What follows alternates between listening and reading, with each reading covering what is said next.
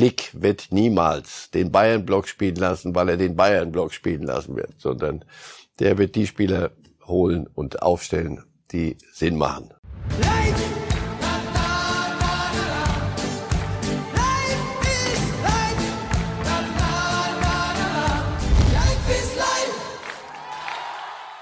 Herzlich willkommen bei Reif ist live an diesem Montag, der Start in eine ganz besondere Woche, denn es ist die Woche, in der die Fans zurück in die Bundesliga-Stadien kehren, in größerem Ausmaß. Wir erwarten 67.000 Fans in Dortmund und das ist dann die Rekordkulisse seit, ja, seit das im März 2020 mit Corona alles anfing. Und außerdem ein Topspiel am Sonntag. Leverkusen gegen die Bayern.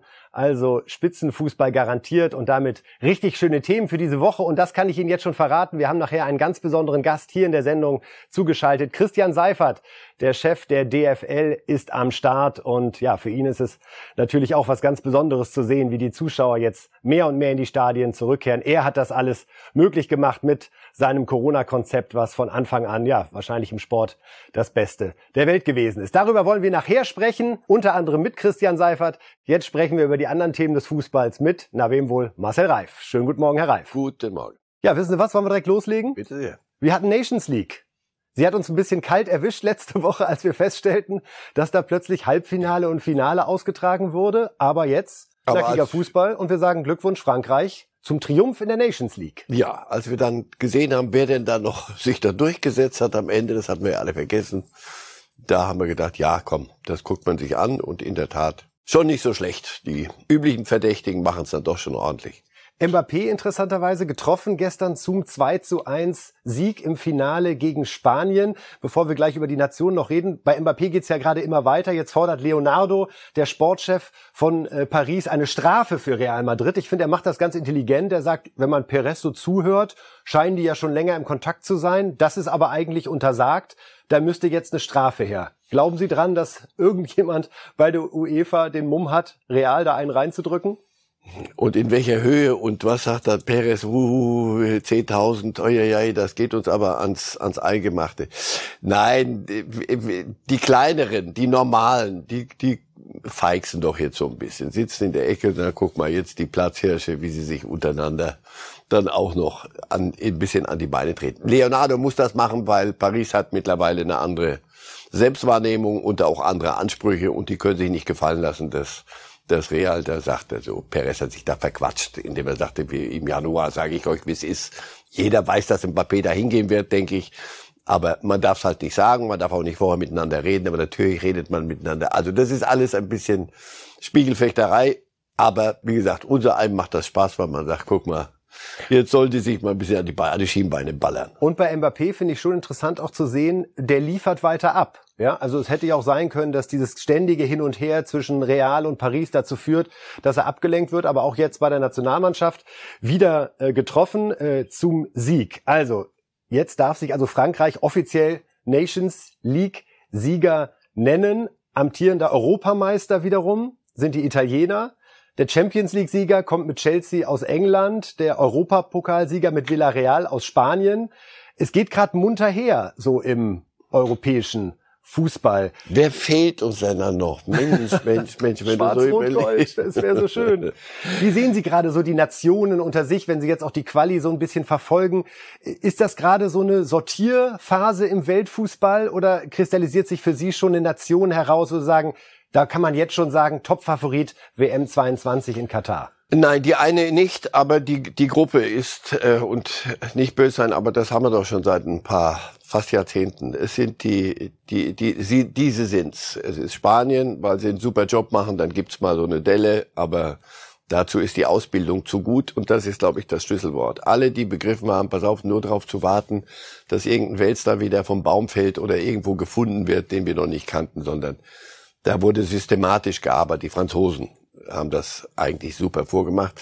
Wir waren immer mit dabei und haben es dann irgendwann mal verzockt und dann haben wir wieder angefangen. Und bei uns war sehr lange, noch glaube ich länger als anderswo, vielleicht vom Erfolg geküsst, verwöhnt, es wird schon was werden. Aber also die Engländer haben dazugelernt, enorm dazugelernt. Die Engländer müssen wir jetzt bald dazuzählen. Es wird nicht nur der Clubfußball sein. Fällt schwer der Gedanke, ja. Ja, naja, weil man sich, man, das hat ja Gründe. Diese Weltauswahlen, die sie sich immer zusammengekauft hatten in der Premier League, haben natürlich die Plätze weggenommen. Für die Bellinghams, der muss über Dortmund die, die Runde drehen. Sancho musste die Runde drehen über Dortmund die haben jetzt schon begriffen, pass auf, wir müssen, äh, könnte ich die Clubs auch nicht mehr leisten. Also irgendwo einen eigenen, bevor wir wieder für irgendeinen, den wir, der von uns kommt und den wir wieder ein Hunderter hinlegen, Milio, weil, weil der bei uns nichts geworden ist und wir den übersehen haben oder ihm keinen Platz gegeben haben. Also die Engländer werden dazukommen. Die Franzosen, die Spanier, die Engländer, die Italiener haben sich neu erfunden und da wirklich wie ein Trainer mit, einer, mit einem anderen Ansatz den Fußball eines Glauben ganzen Sie, Landes. Dass das nachhaltig ist in ja, Italien? ich schon glaube ich schon, weil äh, auch die die Spitzenclubs, auch Juventus Turin wird in diese Richtung gehen. Napoli spielt eher so Bergamo, sagen wir immer, guck mal, Offensivfußball. Also denen ist schon mal aufgefallen, pass auf, wenn wir nur immer hinten rumstehen und verlieren dann 0-1, das ist ein bisschen zu riskant. Vielleicht probieren wir mal selber ein Tor zu schießen. Und da hat sich ein bisschen was getan. Wir sind gefordert. Also ich glaube, Deutschland ist die einzige der großen Fußballnationen und nicht böse sein, aber die Belgier, äh, der, der Geheimfavorit ist so geheim, dass sie selber nicht mehr wissen irgendwann. Aber das sind so die einzigen kleineren, die so ein bisschen rangeschmatzt haben an die, an die Großen. Ansonsten werden es, wird es dieser Kreis sein, der es unter sich ausmacht. Und so, da müssen wir nur ran und dann ist gut. Also Nations League-Sieger, die Entscheidung ist gefallen. Die eine Entscheidung, die in diesem Jahr noch aussteht, ist die, wer wird Weltfußballer? Äh, Ende November ist es dann soweit, dass entweder der Nachfolger von Lewandowski oder die Wiederwahl von Lewandowski letztendlich verkündet wird. Auch da habe ich gerade so ein bisschen den Eindruck, es gibt mehrere Namen, die so unterwegs sind. Ja, die einen sagen dann doch wieder Messi, weil der hat die Copa America gewonnen mit Argentinien. Andere sagen Lewandowski wieder, weil Mensch 41 Tore getroffen äh, gemacht. Chelsea hat zwar die Champions League gewonnen und äh, sicherlich auch äh, mit Jorginho einen Spieler, der schon UEFA-Spieler des Jahres wurde, aber auch nicht so einer ist, der jetzt jede Woche äh, die Schlagzeilen dominiert. Wie ist Ihr Mbappé gerade aufsteigen zu zeigen gerade. drauf? Ja, wenn der, das ist für De mich der unbesungenste aller Helden, De Bruyne. Der müsste irgendwann mal äh, Konate. Aber äh, so ein Mbappé, wenn der weiter so vor sich hin. Könnte, glaub, könnten Sie sich vorstellen, dass er wirklich auch dieses Jahr schon den Weltfußballer Naja, welche, welche, jetzt mit nach fragen Hause Sie sich doch selber, welche, welche Anmutung hat das, wenn man so ein Mbappé hört gerade? Finde super. Das klingt gut. Ein, und einen Reifeprozess nicht dürfen zu Real und dann aber nicht die Koffer packen und randalieren, sondern dann spiele ich diese Saison bei Paris durch und äh, schieße meine Tore und in, der Nationalmannschaft schieße ich meine Tore. Schmollt nicht, macht keinen Rabatz. Ja, macht sich gerade verdächtig. aber nicht Meister geworden mit Paris. Ne? Also es wird, es wird echt eine spannende Wahl, muss ich sagen, diesmal. Und ich denke, man darf nicht unterschätzen die 41 Tore von Lewandowski, Ich die so in der ganzen dafür, Welt so ganz, dafür. oh, der hat 41 Tore gemacht, da gibt's die Stimme, also wird ein heißes Ding. Er sollte die nächsten Wochen ein bisschen treffen. Dann können wir noch mal ein Ausrufezeichen dran setzen. Ja, vor allen Dingen am Sonntag gegen Leverkusen. In Leverkusen hoffen die Bayern-Fans, dass Lewandowski wieder trifft, nachdem es zuletzt nicht so geklappt hatte. Gut, wir schauen uns das an, wie das weitergeht mit der Weltfußballerwahl. Da ertönt der Pfiff an der Stelle. Und wir machen weiter, ja, mit unserer Nationalmannschaft. Die spielt heute bei Nordmazedonien. Und äh, ja, Sie erinnern sich, da war doch was. Eine brutale 1 zu 2 Pleite im Hinspiel in dieser Gruppe in Duisburg ist es damals gewesen. Wenn man auf die Aufstellung schaut, Herr Reif, die damals äh, diese Niederlage letztendlich ja äh, zu verantworten hatte und fabriziert hatte, da sind von der aktuellen Truppe Testegen, der ja gerade spielt, weil Neuer verletzt war, Rüdiger, Goretzka, Kimmich, Sané und Gnabry, die waren damals auch schon dabei. Noch auf dem Platz standen Ginter, Kahn, Gosens, Gündogan und Havertz. Also es hat jetzt gerade so einen leichten Wechsel gegeben. Die meisten der Spieler sind weiter eine Option für Flick. Ja, also Flick sagen, wechselt die, ja die Blinden, die da noch mit dabei waren, na ja, also das, das schaue ich mir an. Insofern sind wir gespannt, dass das, was getan. dass das heute besser wird. Und äh, zwei, die damals gespielt haben und die auch heute wieder am Start sein werden, Kimmich und Goretzka, genießen bei Hansi Flick, dem Bundestrainer, ganz hohes Ansehen. Bitteschön, wir hören mal rein. Ja, Ich glaube, es ist, es ist, glaube ich, allen bekannt, dass sie sich privat auch sehr, sehr gut verstehen. Ähm, sie von der, ja, sie ergänzen sich top.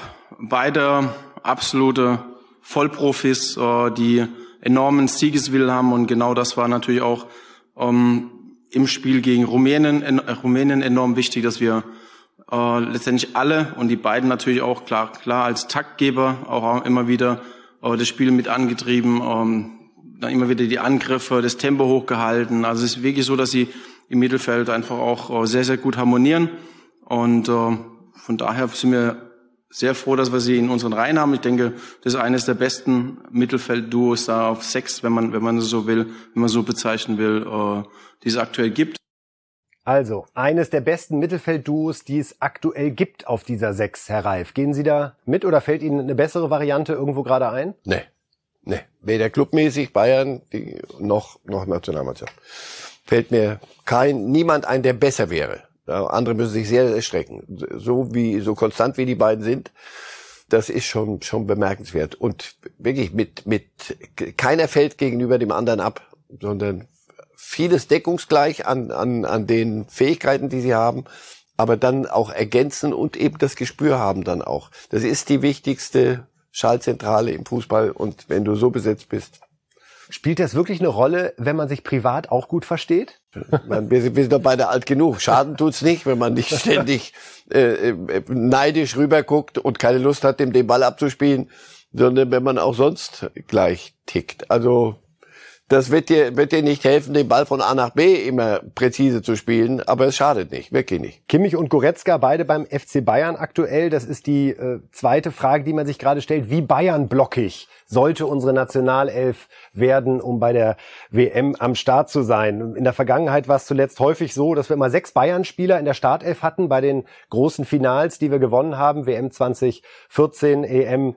96 war es auch so, 74 und 72 äh, jeweils mit sechs Bayern-Spielern. Jetzt könnten es sogar sieben werden, wenn Neuer, Süle, Kimmich, Goretzka, Müller, Gnabry und Sané, Klammer auf, Musiala sogar noch auf der Bank.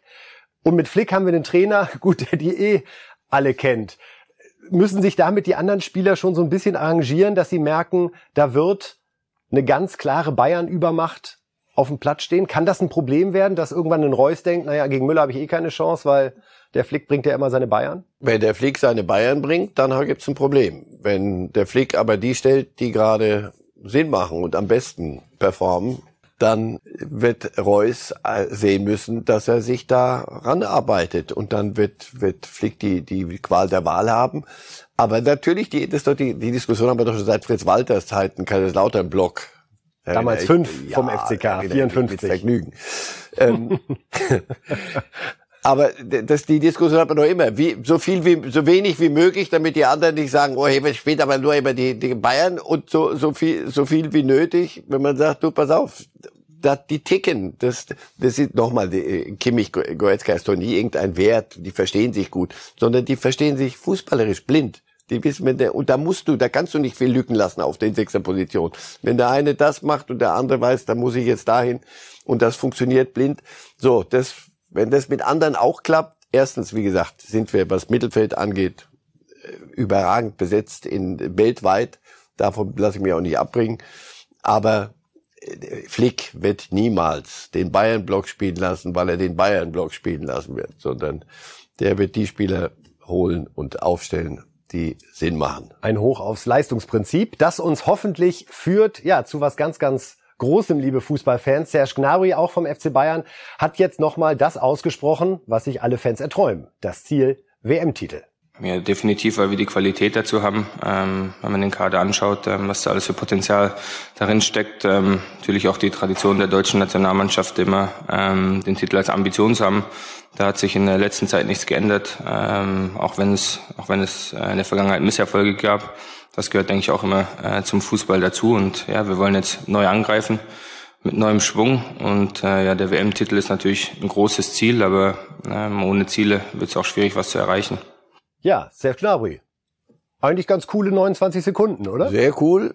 Zwei Dinge, die hatte ganz wichtig, Qualität, die, die, die wir haben und dann aber gleich das Potenzial, in der Tat. Wenn jetzt aus der Qualität, aus dem Potenzial konstante Qualität wird, Sané, solche Spieler, dann dann wirklich, ich habe die Franzosen auch gesehen gestern, doch alles gut, aber müssen wir uns da verstecken, wenn Nein. Wenn unsere das bringen, was sie können, wenn es ähm, und unter Mittelfeld gibt's noch genug Alternativen. Wenn wir hinten noch ein bisschen den einen oder anderen finden, wenn wir vorne jemanden finden, da sind wir ja gerade dabei. Dieser entspannte Umgang mit der Formulierung WM-Titel, zeigt das auch, ja. dass sowohl Gnabry als auch die Mannschaft da offenbar einen ganz guten Zugang gefunden hat, ohne so, nein, da dürfen wir nicht von sprechen und wir müssen uns erst wieder ganz hinten anstellen, sondern Erst, Erstens sind cool Bayern-Spieler, den kannst du, die kannst du nicht schrecken mit, mit Ansprüchen. Und zweitens sehen die ja im Training und im Spiel jetzt, hey, wir können das. Und die anderen müssen sich fürchten. Hoffen wir, dass es heute Abend dann äh, erkläre sie nicht zum WM-Favoriten. Ja. Wenn das gegen Nordmazedonien gut geht, dann Wer weiß, vielleicht sind wir sogar schon qualifiziert. Heute Abend hängt von den anderen Gegnern ab. Einer, der auch dabei ist, ist Timo Werner, über den viel diskutiert wurde nach diesem 2 zu 1 gegen Rumänien. Es ging vor allen Dingen um eine Szene, da hieß es erst elf Meter, dann hat der äh, Videoassistent das Ding wieder zurückgenommen. Äh, wir sehen hier nochmal die Fotos und den Moment, wo es offenbar einen leichten Kontakt gab, aber aus Sicht äh, des Schiedsrichterteams dann nach Videobegutachtung es nicht als Begründung ausreichte, dass man da hätte fallen müssen. Herr Reif, wie ist Ihr Urteil? Schwalbe, Halbschwalbe, gar keine Schwalbe? Nein, Schwalbe nicht. Ich glaube, Werner ist seit seiner Leipziger Zeit das aus dem Schalke-Spiel damals Schwalbe technisch kuriert. Ich glaube, das, also so, dass er jetzt sagt, so jetzt hole ich da was raus. Ein bisschen theatralisch war es, ne? Nochmal, wir, wir werden doch gleich über ihn sprechen, denke ich, wie, was spricht für ihn, was spricht gegen ihn. Also was für ihn spricht, ist ein unfassbares Tempo. Und in diesem Tempo wirklich reicht manchmal ein Hauch Berührung, um völlig aus der, aus der Balance zu geraten.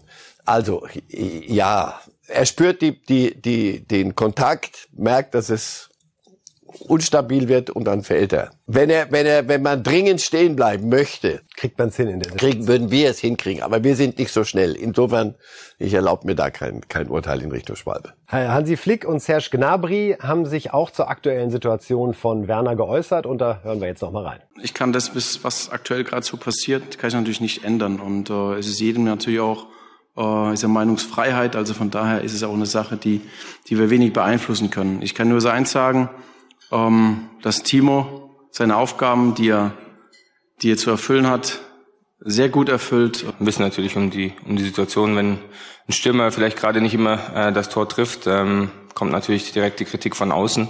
Ähm, mannschaftsintern stehen wir alle hinter Timo. Ähm, ich denke, im letzten Spiel auch hat er wirklich gut gearbeitet, viele Laufwege gemacht. Ähm, das Quäntchen Glück hat da vielleicht gefehlt. Ähm, auch bei dem einen Pass, den ich ähm, auf ihn rüberlegen kann, wo er mir misslingt, ähm, da macht er wahrscheinlich eine Bude und alles ist wieder gut. Also auch Gnabry und Flick geben sich alle Mühe, diesen Teamgeister an der Stelle zu leben. Gnabry nimmt sogar die Schuld auf sich. Hätte ich den Pass besser gespielt, hätte Werner treffen können und alles ist gut gewesen. Ich glaube, Hansi Flick hat schon einen Plan für Timo Werner. Er muss ihn ja auch haben, weil nochmal, so viele sitzen ja nicht irgendwo rum und sagen, du, dann mache ich's halt besser wir kommen keinen Schritt weiter mit Timo Werner. Er, ist, er hat eine bestimmte Art Fußball zu spielen und gibt es dafür den Platz. Ich bleibe dabei, gegen stärkere Gegner, die mitspielen wollen, die Räume lassen, wirst du dem Herrgott danken, dass es einen gibt mit dem Tempo, mit, mit, der mit dem Ball schneller ist als andere ohne. Wenn du auf eine, auf eine Mannschaft zuspielst und er soll im Strafraum irgendwo, da kannst du kein Tempo ausspielen. Ich meine, das, das, da muss man ja kein Fußballerfinder, Neuerfinder sein. Er hat Pech gehabt, wenn, oder immer Pech ist dann, Hermann Galland ist dann nicht gut, junger Freund, dann muss ein bisschen mehr, mehr Konzentration. Ich weiß nicht, was ihm da manchmal fehlt. Ähm, denn der Ball springt im letzten Moment, aber irgendwann wird es, wird es auch wieder gehen, er wird wieder treffen. Guck dir die Zahlen an bei, bei Chelsea, wobei da auch die, die gleiche Diskussion. Tuchel holt den Lukaku, das ist so ein Ochse, der, der, Mittel, der wirklich Mittelstürmer ist. Und alle sagen so, jetzt aber der Platz weg für Werner. Werner war nie für das gedacht. Haben die sich verkauft? Haben die sich wirklich überlegt, was sie da machen? Das bin ich mir nicht sicher. Möglicherweise wird Werner selber dann darüber nachdenken, ob das Sinn macht in Chelsea. Das ist äh, spannende Spur, Herr Reif, denn Christoph Daum, der bei uns am äh, Sonntag zu Gast war in der Lage der Liga, hat sich über eine mögliche Zukunft von Timo Werner Gedanken gemacht. Timo hat auch eine super Zeit äh, in Stuttgart gehabt. Dort ist er aufgebaut worden. Eine noch bessere Zeit, äh, seine erfolgreichste Phase äh, in Leipzig. Und vielleicht bietet sich auch dort äh, äh wieder eine Rückkehr an. Dort hat er ähm, wirklich äh, sehr gute Leistungen gezeigt und viele erinnern sich gerne positiv äh, an ihn äh, zurück und äh, es gab ja auch nicht irgendwie einen Abschied irgendwo äh, mit irgendwelchen bösen Blut, sondern äh, ich glaube, dort würde man ihn mit offenen Armen wieder aufnehmen. Letzte Antwort von Ihnen dazu, Herr Reif. Rückkehr nach Leipzig, wäre das, was tatsächlich denkbar wäre oder wird er international bleiben bis auf weiteres? International bleiben und nicht spielen wird keinen Sinn machen. Er, ich hoffe, dass er gut beraten in aller Ruhe sich überlegt, was, was geht, was wird Tuchel sagen. Tuchel ist auch nicht doof. Tuchel wird auch sagen, pass auf, mit dem, wenn wir, wenn wir ein bisschen, werden wir ihn noch gut brauchen können. Also, er, er steckt viel zu viel Kritik unsachlicher ein und muss sie einstecken lass ihn mal hoffentlich ein, zwei Tore machen, damit dass sich alles ein bisschen wieder das Modell Sané so ein bisschen, ja. dass er in die andere Spur kommt. Ja, zwei Spieler, die uns auch beschäftigen rund um die Nationalmannschaft äh, sind äh, Karim Adeyemi und Manuel Neuer. Äh, Gerade bei Adeyemi geht es jetzt transfermäßig zur Sache, war ja nur eine Frage der Zeit, wann da ja weitere Details bekannt werden. Borussia Dortmund hat ihn auch auf dem Zettel. Der FC Liverpool hat ihn auf dem Zettel. Die Bayern natürlich und auch Leipzig beschäftigt sich mit ihm. Die wollen sich natürlich nicht nachsagen lassen, dass sie nach Haaland wieder einen Topstürmer aus der Leipzig, aus der Leipzig Red Bull Filiale, wie man es auch nennen mag, Salzburg, verpassen an der Stelle. Äh, Philipp Lahm, der bei uns beim Bayern Insider zu Gast war, hat sich mal kurz so über die Qualitäten von Adeyemi geäußert ich bin gespannt, es wäre kein Spieler gewesen, den ich gerne gegen mich gehabt hätte. Leichtfüßig, schnell, äh, das wäre nix für mich gewesen sozusagen. Ähm, Schön, dass du das äh, also, sagst, sonst hätte ich sagen müssen. ähm, Danke. Ähm, nee, bin ich gespannt, aber so wie ich gesagt habe, wir werden immer wieder Talente rausbringen. Da bin ich mir sicher, weil wir eine absolute Fußballnation sind. Also, Adeyemi äh, wäre ein Spieler gewesen, auf den Lahm äh, keine Lust gehabt hätte. Herr Reif, wenn Sie so hören, Dortmund, Bayern, Liverpool, Leipzig. Gibt's da gleich so ein Reifgespür, wohin die Reise für ihn am ehesten hingehen dürfte am Ende? Viele Wenns und Abers. Wenn Klopp, weil wir mit denen haben, wenn Klopp bei den dreien bleibt, die er hat und keiner davon sagt, so jetzt ist glaube ich mal Zeit weiterzuziehen, äh, Firmino, Mané und, und Salah, dann wird sofort äh, Klopp sagen, ja. Die Bayern. Wenn der Pole noch ein bisschen Lust hat, wenn der Pole aber sagt, Lewandowski, ich mach doch noch mal was anderes. Oder Koman eventuell verkauft so. wird. Ja, aber ich glaube, Lewandowski ist das der, der Hauptpunkt. Dann müssen sie sofort springen. Weil sie ihn schon sehr zentral sehen, Adeyemi. Also ja. sie sehen ihn ja, eher als Alternative zu Lewandowski und nicht über links oder rechts außen kommt. Er kann er auch, aber ich glaube, dass dieses Zentrale ist das, was wir ja alle sagen. Man reiche mir einen zentralen Stürmer, der nicht Pole ist und Lewandowski halt. Aber weil Sie gerade Klopp angesprochen haben. Und Dortmund. Haaland ist doch, doch logisch. Die, die, die Millionen werden sie haben, Haaland wird gehen und dann wird man, muss man gucken. Und wenn sie sich nicht für ihn interessierten, wären sie verrückt. Und wenn sie Adeyemi wären, ich meine, wenn Klopp als Menschenfänger einmal auf dem Sofa sitzt zu Hause, da ist es ja schwer, den Kugelschreiber irgendwie noch mal wegzukriegen vom ja, Vertrag. Ja, aber von Salzburg nach, nach Liverpool, das ist dann doch schon ein, ein Riesenteil. Die, wie gesagt, so für so einen jungen Kerl, das ist die, die, die, die höchste Kunst. Den nächsten Schritt machen, aber der darf nicht zu, zu groß sein, der Schritt. Du musst irgendwas wagen. Was ist aber das Richtige? Das sehen wir dann nach, gib mir dann drei Monate bei dem neuen Club und dann sage ich, ob das richtig war. Und er wird auch sehen, wie es bei Haaland läuft und dass dem Dortmund sicherlich nicht geschadet hat, ja? Also ja, aber du, Haaland geht weg, er kommt und alle sagen so, jetzt aber Freundchen, ja, jetzt wollen wir mal, mal sehen, weil ich meine, du weißt ja, wie das hier geht. So, anderer Spielertyp. Das sind also Dinge, die, die einen dann gerade in so jungen Jahren gut sein lassen oder, oder ein Probleme machen. Also Ihre Prognose? Sommer 22? Sommer 22. Ah, Dortmund hat keine schlechten Chancen. der zweite Spieler, Manuel Neuer, hat in der Bild am Sonntag wissen lassen, dass er sich durchaus vorstellen könnte, bis 40 noch die äh, Rolle im Tor mit Lewandowski zu, und damit das Thema zu bekleiden, die äh, der älteste Champions League Sieger aller Zeiten und auch damit wurde Philipp Lahm konfrontiert, ob er sich vorstellen kann, dass Neuer tatsächlich bis 40 auf dem Niveau im Tor steht. Ich traue Manu eigentlich alles zu. Also er, ich habe ihn äh, ja ein paar Jahre kennengelernt und ähm, er ist ein überragender Typ. Er ist ein Weltklasse-Torhüter, wahrscheinlich den besten, den es ähm, jemals gab äh, auf dieser Position, weil er eben neues Torwartspiel auch geprägt hat. Ähm, alle orientieren sich an ihn, an seinem Spiel sozusagen. Ähm, das macht ihn besonders und er ist in der Regel immer fit. Ähm, Er ist manchmal auch ein bisschen verrückt außerhalb des Platzes, also was Sport betrifft auch. Also er wahr. macht ja so viel verschiedene Sachen äh, beeindruckend. Deswegen kann ich mir das sehr, sehr gut vorstellen. Also auch für Philipp Lahm vorstellbar, dass Manuel Neuer bis zum 40. Lebensjahr beim FC Bayern im Kasten steht. Was würde das eigentlich für Nübel bedeuten, der gerade an Monaco ausgeliehen ist bis Sommer 23? Aber dann kommt er doch nie wieder zum FC Bayern, oder? Nein. Das ist schwer vorstellbar. Die, aber den hatten wir, glaube ich, hier schon mal damals. Den hatten wir schon Die- mal, aber die jetzt kommt ja noch mal ein neuer Dreh rein. Ja, aber wir dachten der- ja bislang, dass vielleicht bei aber- Neuer 23 Schluss ist. Aber es ist nur weitergedreht. So, also das ist Nübel, das Thema ist wirklich, das tut einem körperlich weh, damals schon. Und genau so leider ist es gekommen. Neuer, Dino Soff hat, hat gespielt, weiß man nicht, wie der, wie der 50 war, aber war ein anderes Torwartspiel. Neuer wird halt aufhören müssen, die, die kurzen Dribblings, die kurzen Sprints zu machen im 5-Meter-Raum gegen andere, äh, gegen Stürmer. Natürlich kann er das. Der ist so fit und äh, eben haben wir gesehen mit Lewandowski zusammen. Das sind diese Typen Ronaldo, die wissen, pass auf, ich will noch ein bisschen, dann muss ich was dafür tun. Einfach nur mein Talent, weil ich überragend bin. Das wird nicht reichen. Ich muss mich halt entsprechend ernähren, ich muss mich entsprechend trainieren. Das macht Neuer. Ja, also für Nübel, pass auf, überleg dir was. Es war ein teures, großes Missverständnis. Ja. Also teuer nicht Bayern im Sinne von, dass da nicht. jemand Geld verschenkt hat, aber äh, Neuer hat auch, äh, Nübel hat auch viel verdient. Ja, äh, Manuel Neuer äh, bis 40. Lahm hat das auch gerade so ein bisschen anklingen lassen. Er hat das Fußballspiel auf ein neues Level gehoben. Ich weiß, Sie mögen diese historischen Vergleiche nicht so sehr, aber dass Neuer der beste Torwart aller Zeiten ist mit seinem Gesamtpaket, würden Sie da auch einen Haken dran machen? Kann, gebe ich immer äh, leider die, die gleiche Antwort. Gib mir die die Zoffs, gib mir was weiß ich große Torhüter von früher, die heute trainiert werden und die, mit Yashin, denen man auch mal, ja mit denen man. Fußball spielen würde und nicht nur pass auf fliegt da in der Gegend rum, das reicht.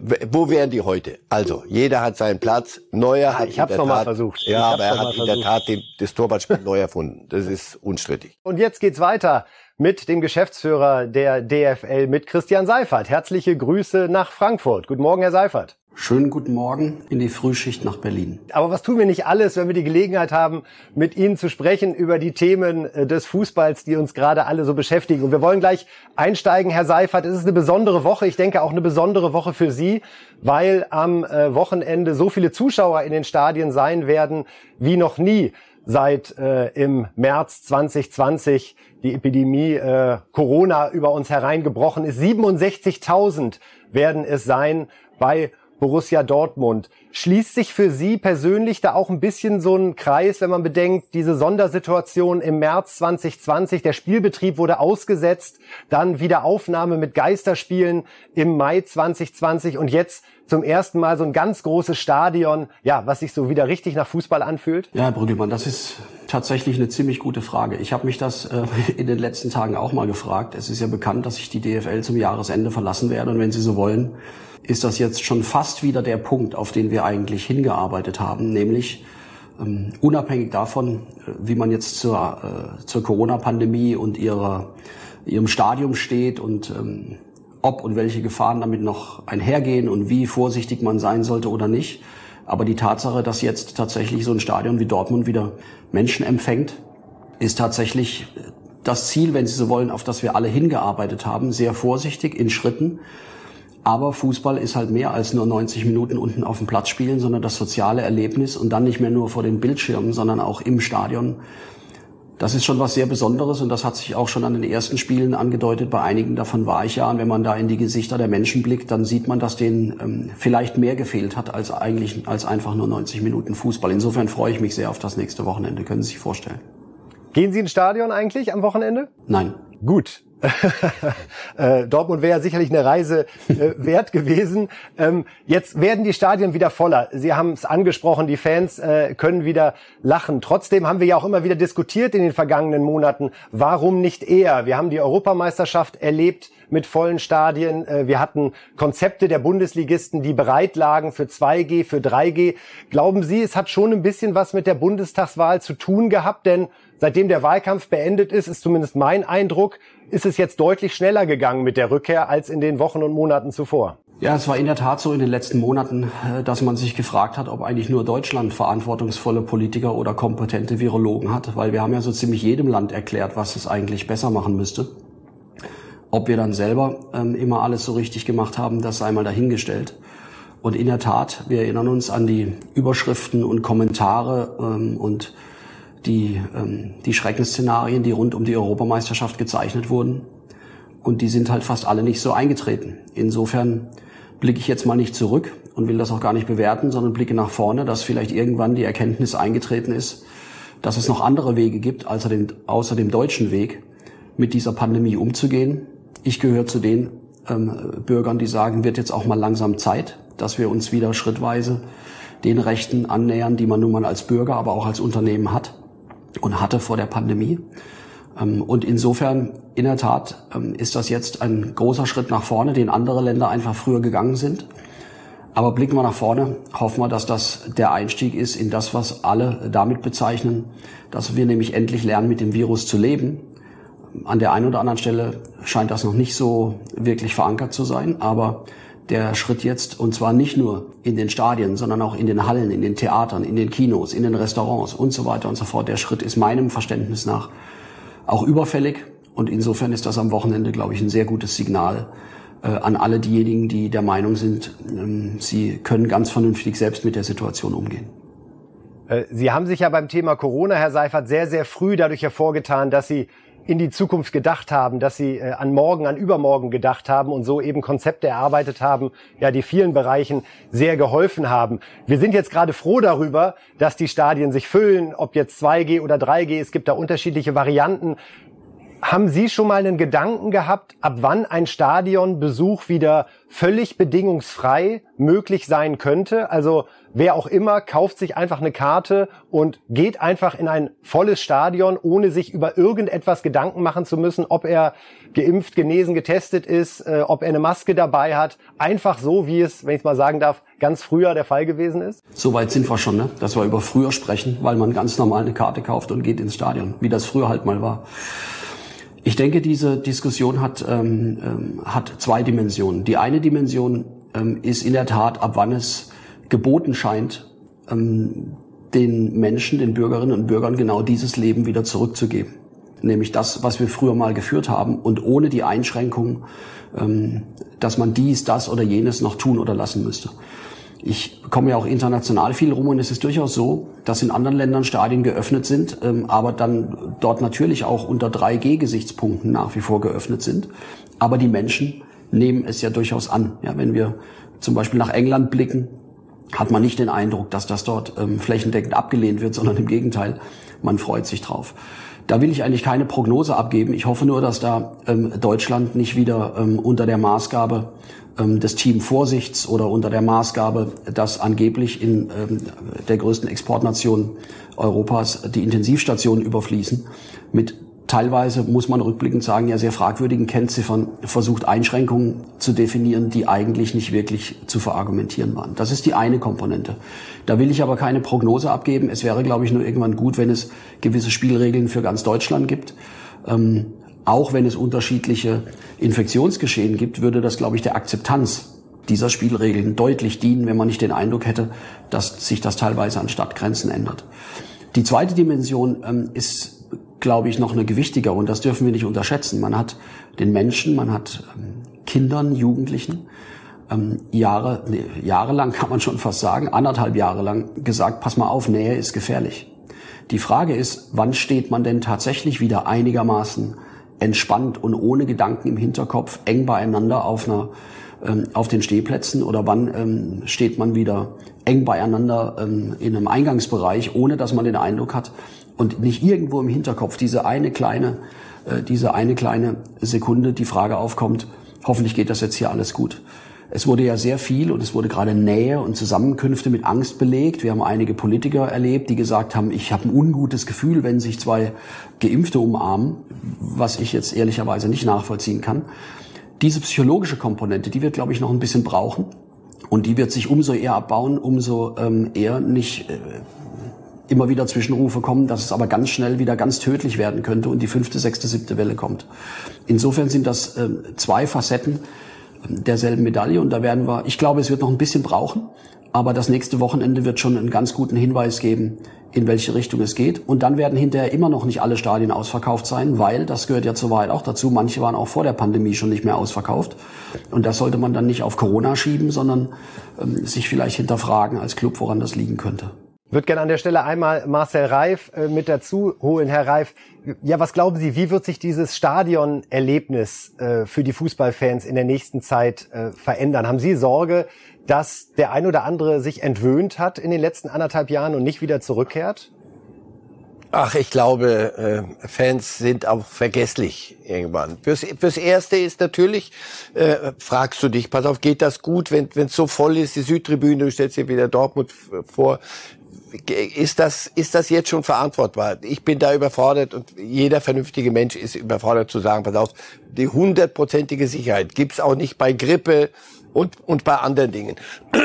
Ich finde, so wie bisher gehandelt wurde, Christian Deibert ist da der, der Leuchtturm an der, an der Stelle, das muss er sich halt gefallen lassen, dass man ihm das nachsagt.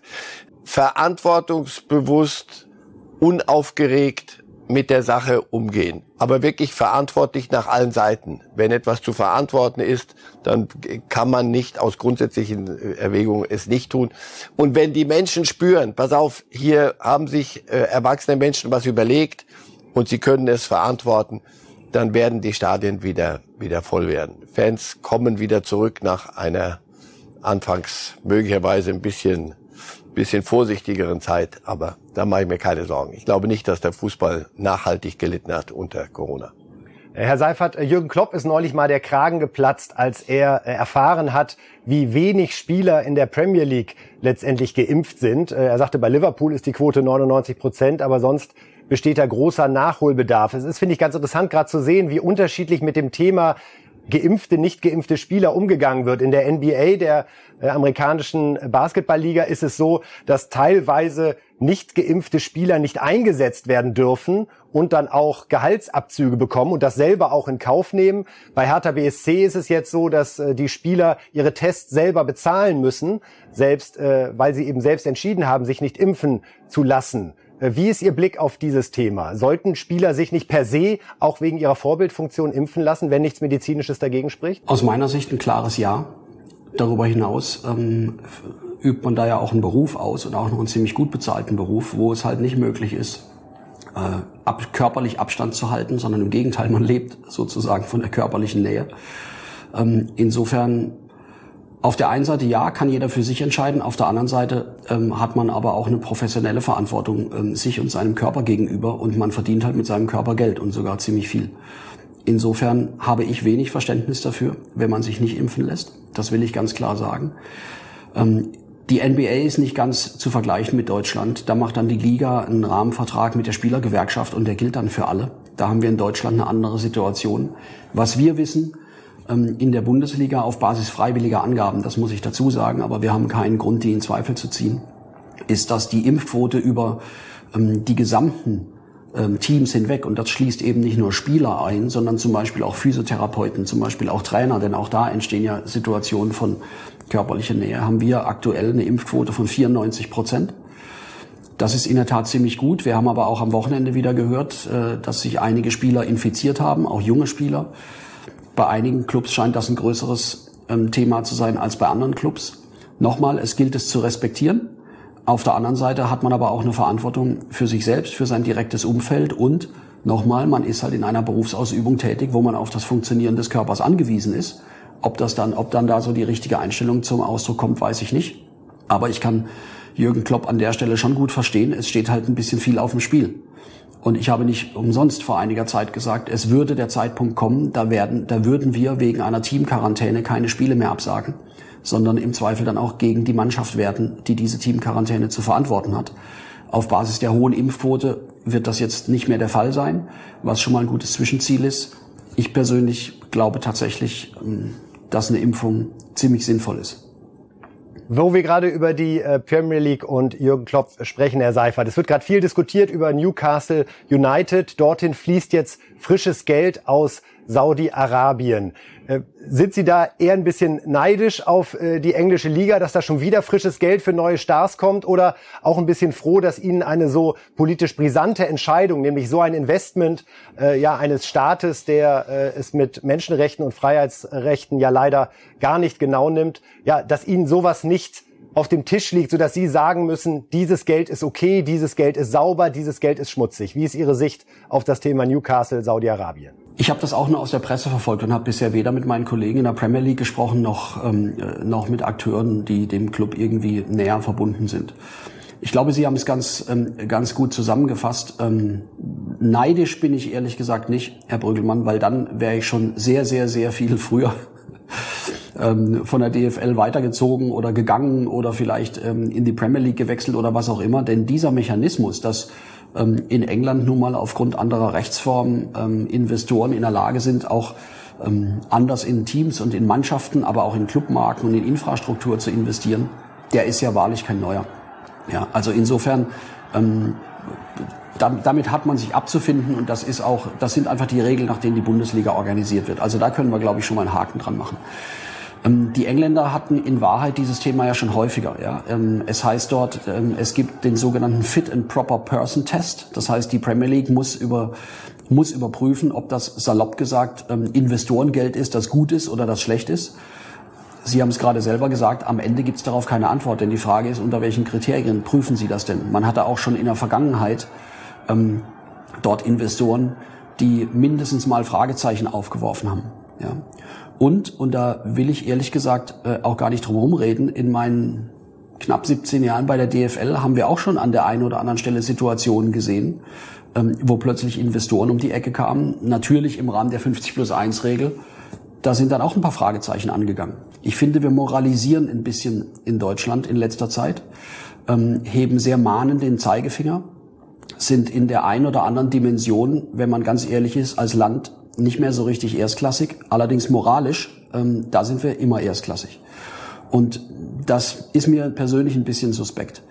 Es steht völlig außer Frage, dass es Situationen gibt, rund um den Globus übrigens, ähm, in denen die Lage von Menschenrechten beispielsweise überhaupt nicht zu vergleichen ist ähm, mit der in Deutschland oder in Westeuropa. Die Frage ist, welche Maßstäbe legen wir dann an? Und es kann ab einem bestimmten Zeitpunkt nicht die Frage von zwei Maßstäben geben, ob man irgendwas gut findet oder ob man irgendwas schlecht findet. Menschenrechte, auch meiner westlichen Prägung nach, finden sicherlich in diesen, äh, in diesen Staaten und in diesen Ländern nicht statt. Wir haben aber, auch wenn es ein ganz anderes Beispiel ist, gesehen, dass die Wahrheit halt manchmal mehrere Perspektiven hat. Ja? Äh, wir haben auch über Katar sehr kritisch gesprochen in Teilen sicherlich auch zu Recht. Wir haben bei der Europameisterschaft über Aserbaidschan sehr kritisch gesprochen und wenige Wochen später sind die deutschen Flugzeuge auf dem Weg nach Afghanistan genau da gelandet, um Menschen in Afghanistan auszuf auszufliegen und dort aufzutanken. Die Welt ist halt ziemlich komplex. Erst recht für ein Land wie Deutschland, auch noch als Exportnation. Ich weiß nicht, wie ich entscheiden würde, wenn wir die Regeln auf dem Tisch hätten. Wir hätten sicherlich versucht, uns in guter deutscher Manier ganz klare Regeln zu geben, aber dann gibt es immer auch noch Graubereiche. Wenn ich die erste Reaktion der Fans gesehen habe, und wir betonen in Deutschland ja immer, dass die Fans wichtig sind und die Meinung und die Stimme der Fans wichtig ist, ähm, was man, was ich in Teilen durchaus übrigens auch so sehe. Aber wenn ich die erste Reaktion gesehen habe, habe ich jetzt nicht den Eindruck, dass da alle unzufrieden sind mit dem neuen Investor. Und als Manchester City vor einigen Jahren Meister wurde, hing ein großes Plakat an der Tribüne, da stand drauf, Thank you, Scheich Mansour.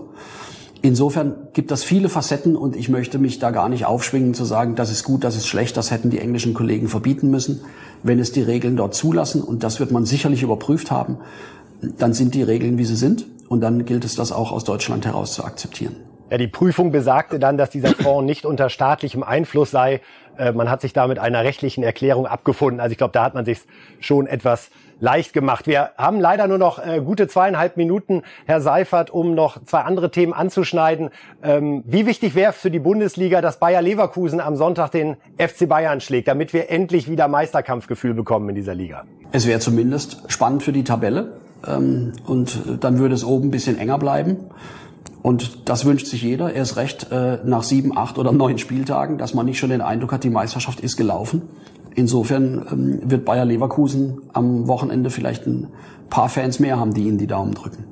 Und das Projekt, die Bundesliga sammelt für Haaland, damit er irgendwie bei Dortmund bleibt, Äh, haben Sie schon was gehört? Läuft was hinter den Kulissen, um diesen Superstar hier zu halten?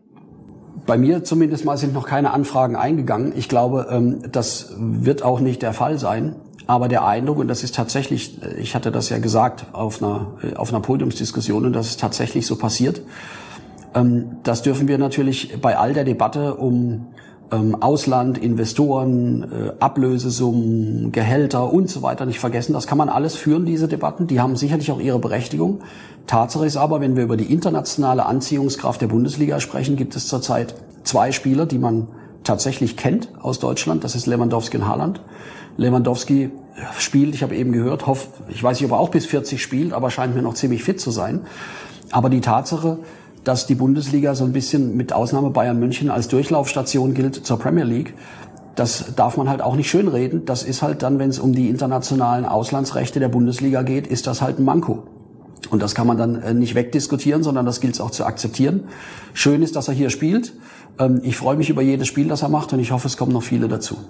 Und ihre Nachfolgerin Donata Hopfen, die am 1. Januar loslegt, wird sich dann mit dieser Problematik auseinandersetzen müssen. Äh, ganz am Ende möchte ich noch kurz darauf zu sprechen kommen. Herr Seifert, Karl-Heinz Rummenigge hat ein neues Financial Fair Play in der Welt am Sonntag vorgeschlagen, wonach etwa 50 bis 60 Prozent der Einnahmen nur noch für Gehälter verwendet werden sollten, um das eben an der Stelle ein bisschen zu regulieren. Sehen Sie da eine Perspektive, dass das umgesetzt werden könnte? Ich habe das gelesen. Ich glaube, Karl-Heinz Rummenigge war als einer der ersten an diesem, an diesem Thema mit dran und ähm, hat wirklich alle Facetten einschließlich der Diskussion mit der europäischen Politik mitgemacht.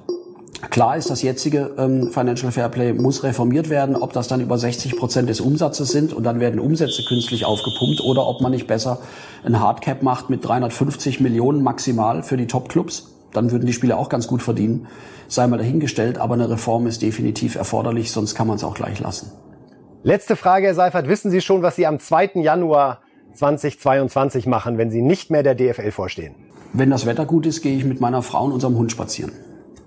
Das sei Ihnen von Herzen gegönnt. Wenn es sonst irgendwelche Neuigkeiten gibt bezüglich Ihrer beruflichen Zukunft, hoffe ich, dass Sie es uns hier wissen lassen. Es sei denn, Sie wollen jetzt noch was loswerden am Ende. Nein. Danke und? für das Gespräch und viele Grüße ähm, an Herrn Reif und Sie. Alles klar, Herr Seifert. Schönen Montag Ihnen in Frankfurt. Alles Gute und genießen Sie das Fußballwochenende mit vielen Zuschauern. Bis dahin. Dankeschön. Tschüss, Herr Seifert. Dankeschön. Ja, soweit also Christian Seifert, der äh, Chef der DFL, ja, der sich freut auf den Fußball. Herr Reif, nochmal Ihr Blick auf Newcastle. Die Frage, wie moralisch muss, darf Fußball sein? Das Thema wird uns weiter beschäftigen. Naja, wir, wir haben, haben ja nichts zu entscheiden hier und wir, wir können einfach nur drüber reden. Seifert hatte aber an entscheidender Stelle auch ähm, Gedankenanstöße zu geben in den Jahren. Ich fand das bemerkenswert, wie nüchtern und wie sachlich er das beschreibt. Erst kommt das Fressen und die Moral, hat, glaube ich, und dann erst die Moral, hat, glaube ich, mal klügerer als wir beide gesagt. Ja, man kann die reine Lehre wollen, das macht die Bundesliga, aber das gibt es nicht zum Nulltarif. Wenn die anderen Geld nehmen und es sich leichter machen in vielem, werden sie die Haarlands zu sich holen. Und wir werden gucken müssen, dass wir nachlegen und wo bleiben dann unsere Clubs. Das wird sich jeder hier in dieser Fußballwelt fragen müssen. Ich finde, Seifert hat das sehr, sehr nüchtern und klar ins Stammbuch geschrieben. Herr Reif, ich sage vielen, vielen Dank an der Stelle. Das war es von äh, Reif ist live heute. An diesem Montag, am Freitag geht's hier weiter. Bis dann, machen Sie es gut. Danke.